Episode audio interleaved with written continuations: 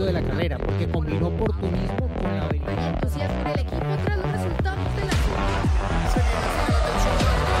Fórmula Latina.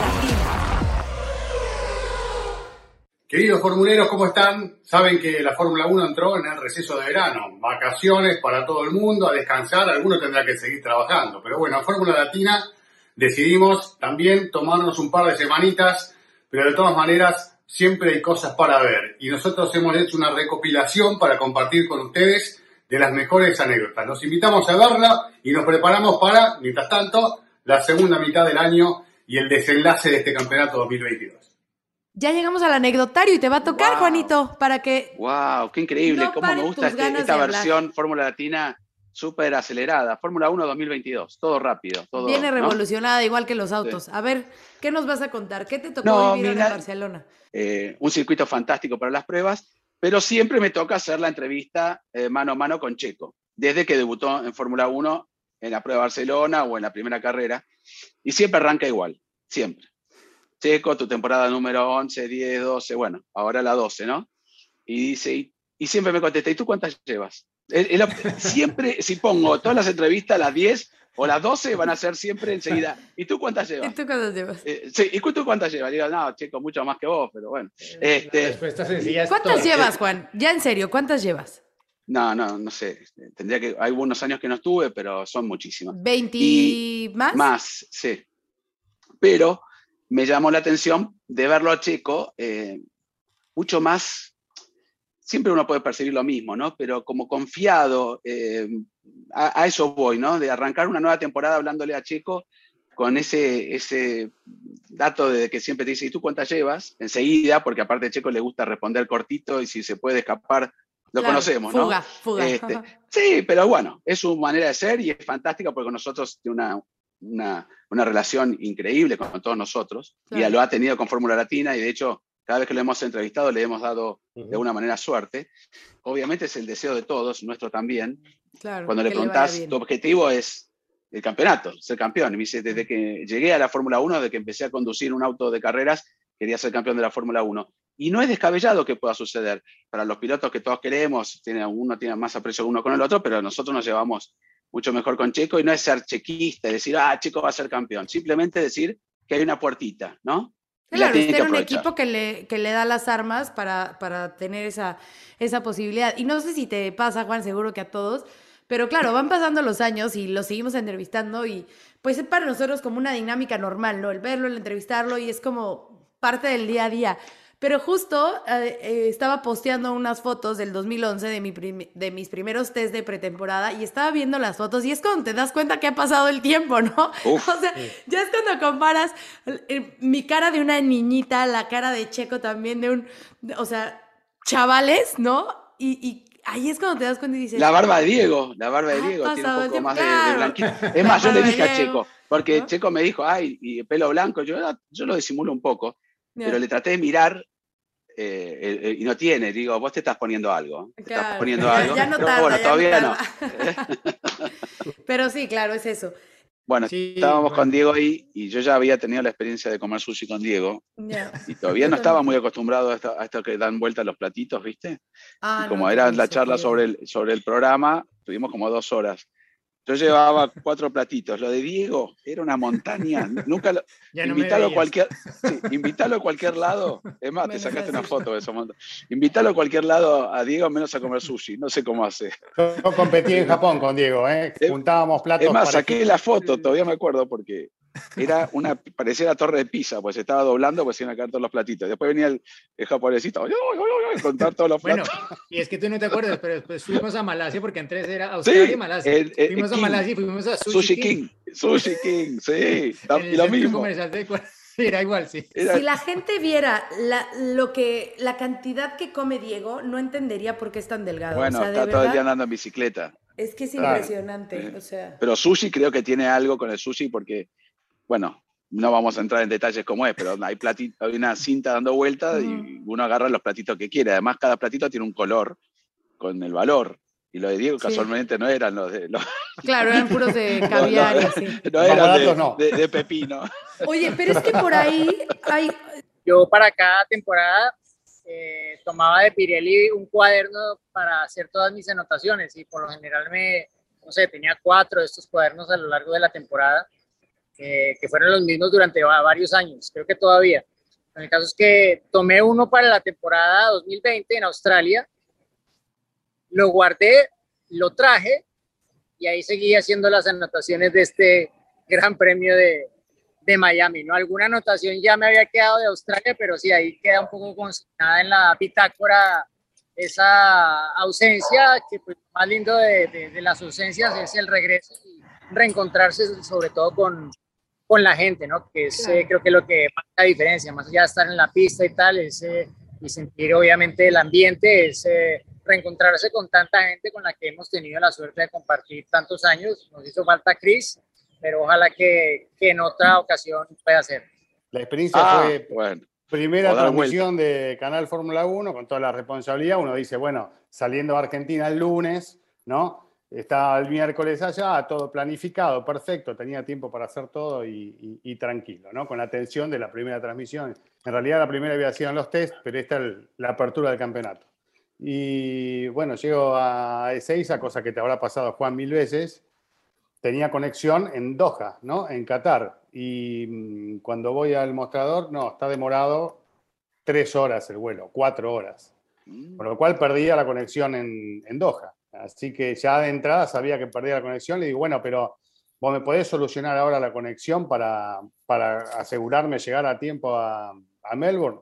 No, lo tenés que arreglar en Doha. Claro, nunca había ido a Qatar. El, auto, el, aeropuerto de Qatar es enorme, súper cómodo, de Doha, pero yo en ese momento no lo sabía. Digo, voy a llegar a las 4 de la mañana a Qatar. Digo, ¿qué voy a hacer ¿no? para solucionar esto? Pero bueno, finalmente llegué con toda la desesperación.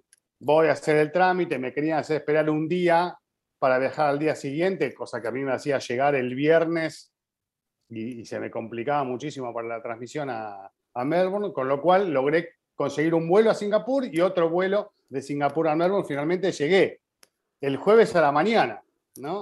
Y bueno, llego, todo bárbaro, ya está, ya estoy listo, me tranquilizo, ya estoy acá, a buscar la valija. No Claro. venía, no venía, se fue todo el mundo, no llegó, no llegó la valija. Con lo cual también, llegar al hotel, a la vuelta, gracias a Dios estábamos en el centro, a comprar lo que necesitaba. Así que bueno, con esa ropa improvisada estuve los dos días, ¿no? El- que gracias a Dios, como era la primera carrera, me traían ropa del canal Claro. eh, por, por ser la primera, y con lo cual tenía para el viernes en la transmisión algo. Pero bueno, estuve los primeros días con, con lo que me compré, tres, yendo tres veces seguidas, tres días seguidos al aeropuerto hasta que me planté, porque el tipo me decía, no, tu valija está en Qatar. Bueno, pero me la van a traer. Mándala. Escúcheme, la última le digo, señor, por favor, llame a Qatar, ahora, ahora, llame ahora a Qatar. Hasta que llamó, por favor, dígale que la pongan en el avión, que es- y ahí me llegó al otro día la, la valija. Pero bueno, cosas que pasan, cosas Claro. que pasan, el estrés de, de los viajes, ¿no? Que sufrimos todos alguna vez. Me acordé de una entrevista, y Diego se recordará perfecto, el Gran Premio de México 2016, me parece, Diego le iba a hacer la entrevista a Luis, pero como no estaba de muy buen humor porque estaba muy mal con, con Nico, bueno, Nico estaba encabezando el Mundial, la gente de Mercedes dijo que no, que, que la que le tenía que hacer la entrevista era yo, porque él no estaba de humor y pues a mí como que me conocía de más y, o sea, como que iba a ser más amigable en la entrevista y que nos recomendaron que pues lo hiciera yo porque si no el señor pues no iba a hablar. El punto es que llego eh, a la entrevista y yo decía, señores, o sea, esto no es nada fácil. O sea, la mejor entrevista que he hecho se la he hecho a él y la peor también, que fue esta. Muy mono, o sea, pocas palabras, monosílabo. eh, le podía yo preguntar de cualquier cosa y todo era sí, no, ajá, no, yo no sueño con el mundial. Y yo, puta, a ver, entonces trataba de cambiarle como... Y solamente hubo una respuesta, o sea, de 20 que le hice, solo hubo una respuesta que fue cuando me habló de su pasado, de su papá, de cómo lo empujó para... que fue la única que se explayó, pero Luis es de esos pilotos que cuando no quiere hablar, o sea, no hay manera de que lo hagas hablar, pero tiene la otra parte, ¿no? Que a diferencia, por ejemplo, hay muchos pilotos que son muy así, de que mm, no. Y como que estás esperando más de la respuesta. Y Luis siempre te da como para más, ¿no? O sea, siempre te dice, no, porque tal. No, por, a pesar de que en tu pregunta a lo mejor venga esa respuesta o lo que sea, como que siempre te da para, para una conversación, pero cuando está molesto, y Juan, tú lo debes Ahora, saber, o sea, es Giselle, en yo- los más difíciles. No, quería agregar, porque obviamente, después voy a, voy a quedar como un defensor de, de, de Hamilton y no quiero. Eh, por lo menos habla monosílabo sí, con pocas palabras, pero habla. Y hemos Claro. visto a pilotos que toda la gente dice, qué bárbaro, que es Sebastián, el más bueno, su, empuja gente, levanta botellas. Y acordate en que en varios corralitos hablaba con los alemanes y estaba Claro. eh, enojadísimo y se iba y ni siquiera nos, nos paraba. Y pasó varias veces, ¿no? En él, en Eh, él son pensaba cuando decía los que, que te contestaban no, y que tú te quedas así como, "Ah", y Sebastián es muy Claro, así. bueno, estaba enojado y sucedía, y es una de las personas ahora que creo que la quiere hasta las abuelas, la mamá de todo el mundo, ¿no? Lo bueno que es, este, un poco más es el mejor samaritano, y lo es también porque maduró, pero me refiero, todos tienen ese momento. Hubo millones de pilotos que, que nos han dicho que no, o no habla, o habla con los que tiene que hablar por compromiso X, y después se dan media vuelta y se van.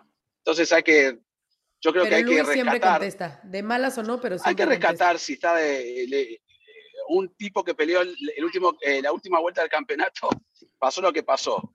Llega este año, viene un piloto joven al equipo, le está ganando. El auto es, hay que decirlo la verdad, porque tampoco es que, que- que está para ganar, este, y, y afronta esta situación, que después te vaya a hablar y que te diga, sí, qué bueno, vamos a ver lo, que, lo bien que pasé tratando de adelantar a Gasly en esta albóndiga. Pasa eso, ¿no? Hay que entender a veces. Pasa con los futbolistas, con los tenistas. Eso es Sí, sí. difícil. Es ser uno humano le al final. exige, claro, uno le exige, y aparte son ser humanos y chicos. ¿Ustedes vieron lo que fue la frustración de Leclerc? Duró en el pesaje, cuando se bajó del auto, seguía castigándose, castigándose, castigándose. Entonces, a veces este, hay que entenderlo, ¿no? Y nosotros siempre, obviamente, es una obligación nuestra, poner un corralito con el afán de preguntarle, queremos que nos sonría, que nos conteste 25 minutos la respuesta, y es imposible. Sí, aparte Stroll, que. Stroll no contesta y a veces Oh. se va y no ganó ni No, nada. no. Entonces, eh, Miami, año. Ayrton Senna estaba delante mío. No sé si lo conté alguna vez, pero no, ¿No? importa. Ayrton Senna estaba delante mío para hacer la cola de migración. Venía del Gran Premio de México, que tuvo un accidente y estaba rengueando un poco. Y yo venía con una carrión bastante grande. Y claro, cuando uno viene apurado, porque ah, éramos, habíamos bajado casi del avión juntos, vine corriendo atrás de escena para poner, aparte quería estar a- atrás de Ayrton, ¿no? Que teníamos, lo conocía porque le hacíamos notas y demás. Pero el carrión se me deslizó un poquito y le pegué en la pierna que estaba un poquito Uf. maltrecha. No sabes cómo se dio vuelta Ayrton, ¿no? Como si me hubiera, me iba a pegar. Pero cuando me vio, reconoció, en esa época tenía un poco el pelo largo, y me dijo, como simpático, todo bien, digo, oh, perdón, bueno, no pasó nada. A lo que voy, que estuvo más o menos 20 minutos, yo estaba atrás de él, ¿a qué te dedicas? ¿Qué haces? ¿Dónde? Fórmula 1. Y es lo que mencionaba un poco Diego, y me llamó mucho la atención, siempre me quedó grabado cómo daba explicaciones Ayrton a qué se dedicaba, porque imagínense, año 90 y algo, este, principio de los 90, que la Fórmula 1 en Estados Unidos no existía, o sea, Claro. existió en su momento, pero no, no era conocida, por más que se corría en ese momento en la parte oeste de los Estados Unidos. Pero me refiero que fue muy gracioso, porque yo decía, uy, si a Ayrton le preguntan eso cuando me, me- llevan al cuartito de, de- a volverte a tu país. Este, y luego, bueno, recogí la valija, hablamos un segundo, y me acuerdo perfecto que vino una camioneta enorme a buscarla de algún amigo, un piloto brasileño, alguien que corría en car, no sé. Se subió y se fue, pero rengueando Ah, le pegué la pierna te, y encima... te había dicho, ven, para que pagues mi lesión. Bueno, eh, eh, en, en mi sueño era, che, qué bueno que me ofrezca un ride y irme con Ayrton, pero no, o sea, que me- Claro. un poco más y me pega. Pero bueno, me, lo relacioné con los Estados Unidos porque fue justamente en, el aero- en el aeropuerto de Miami y viene un poco esto. Pero era muy chiquito, no, no podía ni hablar, imagínate. con el Ay, cochecito claro, de- era bebé. me estaba empujando Tornelo con el cochecito y le pegamos en la pierna. para los colombianos que nosotros eh, pues, nos ponen visa en todas partes, eh, el pasaporte al final del año tenía mitad visas y mitad los sellos, ¿no? Em, y eh, de un año para otro, y cuando ya habíamos viajado a Australia, eh, resultó que cambiaron la normativa para los colombianos en Malasia, que los primeros años nosotros no necesitábamos visa para entrar a Malasia. Australia sí, siempre, y todavía, por supuesto, pero casi que pues, todos los países, salvo eh, Estados Unidos, el creo. Imperio Británico, pues, pero, pero, pero sí, de repente cambiaron la normativa. El problema es que esto fue como de un día para otro y justo en los días previos a que iniciara la temporada. Entonces nosotros viajamos sin visa, convencidos de que llegábamos y pues viajábamos como cada año de Australia, de Melbourne a, a, Kuala Lumpur. Pues llegamos a registrarnos el miércoles, sí, el miércoles, eh, para llegar ahí en la madrugada del jueves y estar pues a tiempo para el Gran Premio de, de Malasia. Y de repente nos pidieron la visa en el check-in del aeropuerto y nosotros no, nosotros no necesitamos visa, es que no, ya, mira, ya hemos viajado estos años, esta es la tercera, cuarta, quinta vez, no sé qué, qué hacemos este viaje desde aquí a allá, entonces no, no, de pronto revisa bien porque debes estar equivocado. No, no, no está equivocado, tal, nos, mostró, tal, nos preguntó si quieren avisar, pero yo aquí no les puedo hacer el check-in hasta que no vengan con un visado para viajar a, a Kuala Lumpur, a Malasia. Y nosotros, bueno, ok, a ver, ¿dónde se puede sacar la visa? Eh, a ver si viajamos mañana. En y Colombia. Aquí. No, tienen que viajar a Canberra. Uf. Nosotros, eh, uf. Bueno, total, em, obviamente no tomamos el vuelo porque no, no teníamos la visa. Y gracias a la buena gestión del embajador de Colombia en Malasia, él desde allá, desde Kuala Lumpur, nos tramitó la visa para que pudiéramos viajar al día siguiente. Esto pues un sufrimiento, no vamos a llegar, nos va a tocar, vamos a quedar mal, pero ¿cómo pasó esto? ¿Cómo no? La agencia de viajes no nos dijo. En fin, eso que está uno en la crisis y hay señalamientos para todas partes, ¿no? Pero al final nada, nada de eso soluciona el problema. Y bueno, total, eh, el embajador mandó bueno, primero la, persona de la, aerolínea no nos chequeaban, nosotros le decíamos, ya tenemos el trámite, nos lo hizo el embajador de Colombia, no me importa, ustedes si no tienen la visa y no me la muestran, no se suben al avión, no, puede ser. Bueno, tuvimos la suerte de que cambió la persona, cumplió su turno, el del check-in, y llegó otro. Y a este le caímos mejor y nos chequeó. Y nosotros listos, vamos. Y nos llamó la, la cosa del embajador eh, tranquilos, cuando lleguen allá los vamos a estar esperando en inmigración con las visas para que no tengan ningún problema. Incluso si nos dejan pasar seguridad, vamos a la puerta del, gate y lo recibimos allí, lo llevamos para que no tengan ningún problema. Oye, eso es tener poder, ¿eh? Como rey, ¿no? ¿Qué tal? Bueno, en esa época era el poder de, Montoya que estaba como gran protagonista. Claro, claro. Entonces, em, claro, llegamos ahí, nos bajamos, nosotros, bueno, esperar a que aparezcan, no sé qué tal. Eh, llegamos a inmigración, presentamos el pasaporte y nosotros no veíamos a nadie y nos, bueno, nos van a decir seguro que van a aparecer en algún momento. Pues nada, nos sacaron el pasaporte, nos pusieron el sello y nos dijeron, pasen. Y nosotros, ¿cómo? ¿Qué? nos van a pedir la visa? Bueno, pues claro, no dijimos no nos van a pedir la visa porque, pues, ¿para qué? Tanto lío. Todo ese sufrimiento para nada. Mamita querida.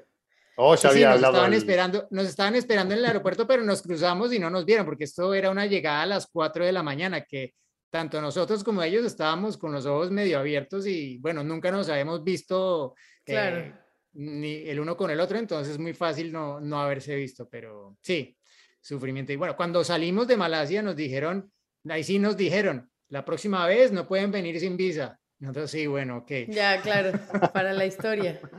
Me acuerdo una vez que salí de la cabina, salgo, termina la transmisión, todo, salgo de la cabina, atrás de las cabinas estaba el escenario donde hacían los shows. Boom, boom, boom, último acorde, último acorde de Pitbull que había tocado. Ah. Y terminó. O sea, no pude ver ni media canción. Perfect timing. Te empieza un poco a sonar una, una alarma, ¿no? Decir, hey, estoy viendo el fueguito. Eh. Em, ha pasado antes aquí, lo mencionó Diego también en Riyadh con la Fórmula E, a mí me pasó con el Dakar, he pasado por eh, lugares donde están los antimisiles, estos que, bajan los drones. Entonces, no se puede mirar para un lado, decir todos corremos juntos y después por el otro lado suceden estas cosas. Y me pasó en Bahrein, y es la anécdota muy cortita, que fuimos después del 2011 a cubrir la carrera cuando todavía las cosas no estaban este, realmente, estaba amurallada la ciudad. Había humo por todos lados, hubo bombas molotov, eh, tanques antiguerra, entrabas al circuito, parecía que estabas entrando realmente eh, no sé, en una guerra, ¿te acordás, Giselle? Entonces, sí, sí. Y si te metías en, una calle mal, o sea, hoy en día, entrar a Bahrein sigue siendo lo mismo. Hay, hay tanquetas en la puerta, no es común ir a una carrera de Fórmula 1 y encontrarte con eso. Y bueno, muchos lugares como Azerbaiyán también tienen el control de, aeropuerto, ¿no? Para, pero en Bahrein te hacían sacar las cosas de los bolsillos. No sé, este, no quiero hablar más porque todavía no tomé mi vuelo, Ah, no, pero esto lo ponemos mañana. Oye, oye, digo, oye, Juan, y era raro el contraste, ¿no? Porque de repente, o sea, como que había una parte que si tú enseñabas que eras de Fórmula 1 era como, ah, ok, bienvenido, sí, pásale, no sé qué, como que toda. Pero a la vez había un grupo que era como anti-Fórmula 1 y entonces si tú mencionabas que eras de Fórmula 1 era, o sea, te digo, a mí me bueno, perderme en una calle con letreros de Fórmula 1 de no queremos la Fórmula 1 y yo el carro acreditado, la acreditación, yo decía, no voy a salir de aquí. Bueno, Manu Franco lo salvó la Exacto, de Fórmula eso. 1. Sí, bueno, Manu Franco empezó a hacer un, un, poco una investigación por el, el, y, es más, lo, me dio la Fórmula 1 y además mismos organizadores dijeron, bueno, hasta acá, este, muy lindo lo que estás investigando, pero bueno, la carrera es ahí. Entonces, bueno, era decir, simplemente para, para mencionar como una anécdota que a veces se pasa, ay, bye, acá los holandeses se están yendo, estamos todo el mundo en los mismos hoteles, entonces, bueno, simplemente, y no es con ánimo de crítica, aunque cuando pasan estas cosas, por algo los pilotos se reunieron cuatro horas, ¿no? Por este tema. Pero ya está, la carrera pasó a mirar para otro lado. Personal que yo me llevo, ¿no? mi anécdota personal de haber estado en el Gran Premio de Miami embarazada y, dándolo todo, ¿no? Eh, y sobre todo eh, creo que eso, la emoción de haber estado con las hermanas Williams, que era como algo que, que a mí me hacía mucha ilusión y que me hacía mucha falta y que bueno, pues pude ahí compartir dos palabras, cruce de palabras ahí con ellas eh, en el grid. Eso es para mí mi, highlight y lo que más me gustó. Obviamente, pues más allá de que, que sí estuvo Maluma, que sí Michael Strahan, que sabemos que son personajes a nivel mundial eh, que, que, que, siempre tendrán, tendrán repercusión eh, sí, me lo quedo y hasta lo puse en redes sociales. Para mí el haber podido conversar dos preguntitas con las hermanas Williams eh, ha sido como que lo, más destacado, más allá del reto personal que tuve, ¿no? Como les decía, pero lo, se logró, se logró el sueño de estar con las Williams, que las admiro muchísimo y sobre todo como mujeres eh, atletas y, bueno, Serena para mí es la más grande de la historia, ¿no? Punto. Por ahí me discutían en redes que, que si Margaret Court o lo que sea, bueno, para mí Serena y pues es ahora sí que en gustos eh, se rompen géneros, diría, ¿no? Se sigue viendo flores y flores y gente escribe cartas y dejan eh, mensajes y en el monumento, ¿no? Que se hizo mucho después también de Ayrton Senna, entonces no se puede separar. De hecho, casi una pregunta en el corralito siempre es lo de cena, ¿no? Que uno diría, bueno, basta, ya pasaron 30 años, pero va a estar ahí siempre. Es inevitable y por eso se mezcla con también la mística del lugar. Eh, es un lugar que no se puede agrandar, como bien dijo Diego, por, el, por ese río, por ese fiume que hay ahí. Y nosotros no vamos a tener ni espacio para la sala de prensa, está reducido. Es esos circuitos clásicos que van a seguir manteniendo ese, ese, espíritu de clásico, ¿no? No se va a poder modificar mucho. Se puede hacer algunas correcciones en la pista, pero no, no hay lugar y este, y bueno, y con el nombre que lleva también, ¿no? Enzo y Dino, Dino por el hijo que falleció muy joven de, Enzo Ferrari. Este, por eso creo que es un circuito que, que tiene eso, una, una aura, una mística alrededor y, y, bueno, y las anécdotas son esas, siempre un poco relacionado con el gran Ayrton Senna, que a partir de allí se convirtió en una leyenda. Lo que a mí me, más me gusta de la carrera es que hay una placa, una licencia de los autos, una patente, que te regalan cada vez que termina, inclusive desde la primera, porque te acordás, Diego, era 4 del 4 del 4, fue la primera edición. Ahí mirá, ¿te acordás? El 4 de abril del 2004 fue la primera edición de Bahrein, por eso inclusive se utilizaron ese número para que sea inclusive perfecto en las placas. A partir de allí te, te la regalaban, había que firmar. Y bueno, empezó a ser un éxito las placas y cada vez que llegaba a mi casa, che, me traes una plaquita de esa patente.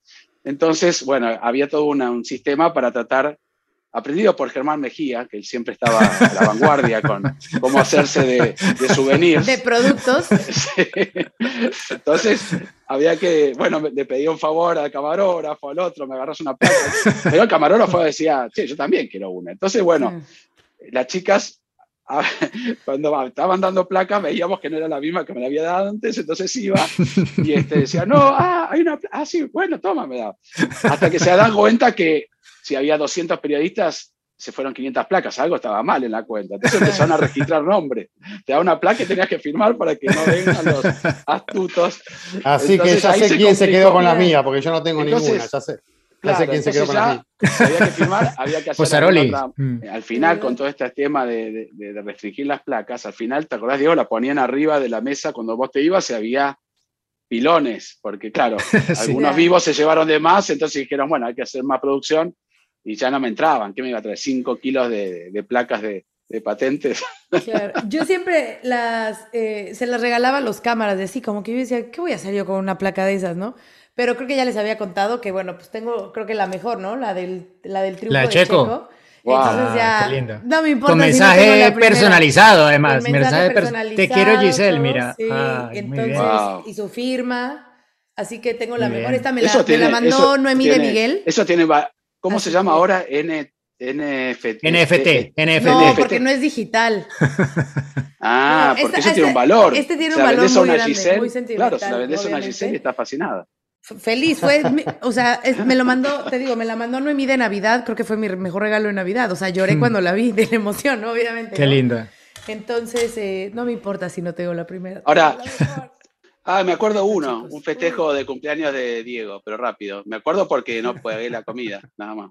Fuimos a un lindo restaurante, pagó Germán, Italiano. pagó, sí, sí, pagó Germán Mejía y estábamos con Javier, un camarógrafo, y cuando, o Matías, no me acuerdo quién era de los dos, y cuando dije, me parece que viene la invitación, empecé a pedir y pedíamos, viste, todo.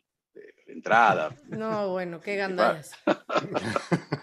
Nunca inviten a comer o vayan a comer con Juan. Ya, esa es la, la No, moraleja no, de este nunca episodio. inviten a comer a, a sushi y a Mejía. Eso ya, Ah, no, eso ya A ninguno, a ninguno de estos muchachos, no. Es más, no nos inviten porque yo ahorita estoy comiendo mucho. Así que no nos inviten a ninguno de Bueno. nosotros a comer. Eh, siempre esta época del año es la época de primavera, de, del polen, de todo esto. Y, y en Barcelona, muchas veces en la carrera se, se ven las imágenes que hay como esta especie de pelusas flotando por el aire. Mm. Y a mí, bueno, esto me, ya no, creo que ya no tanto, pero hace algunos años cuando no, no vivía aquí me, me, me mataba y siempre me enfermaba en el Gran Premio de España, siempre algo me pasaba. Y en el de 2004 algo me pasó y o sea, estaba doblado, pero doblado es que no podía caminar y yo pues tenía que hacer la transmisión en directo con mi papá de, de para radio y para televisión en Colombia y literal no pude. O sea, estaba en la cabina, pero me tocaba ir al baño cada cinco minutos. Ah, o sea, no es alergia de como Claro, de por ¿no? todos lados. No, yo pensaba que era eso, pero es que al final ya es que estomacal. infección. Mal, una infección, sí, bueno.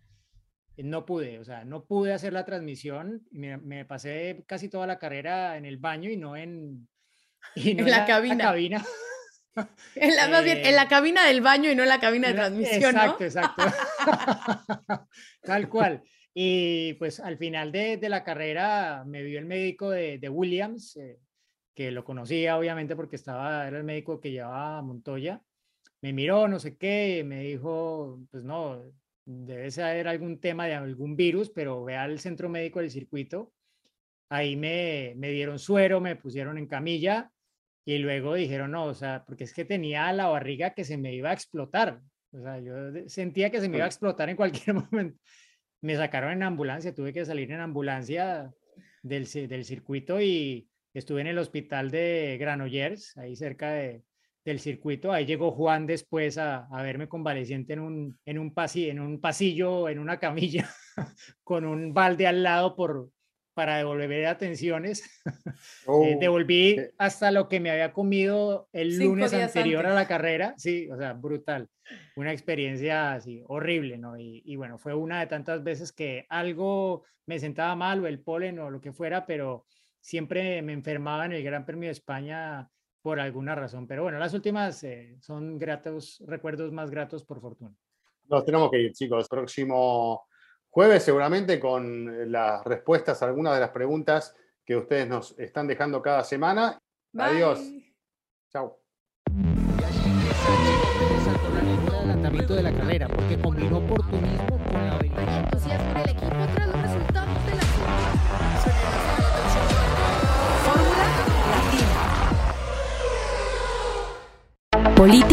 otros datos. Segunda temporada. Desaceleración del crecimiento. Tripular la nave del INE. Proceso electoral 2024. Política y otros datos. Escucha un episodio nuevo cada jueves en tu plataforma de podcast preferida. Un podcast de expansión. When you need mealtime inspiration, it's worth shopping Kroger, where you'll find over 30,000 mouthwatering choices that excite your inner foodie. And no matter what tasty choice you make, you'll enjoy our everyday low prices, plus extra ways to save, like digital coupons worth over $600 each week. You can also save up to $1 off per gallon at the pump with fuel points. More savings and more inspiring flavors make shopping Kroger worth it every time. Kroger, fresh for everyone. Fuel restrictions apply.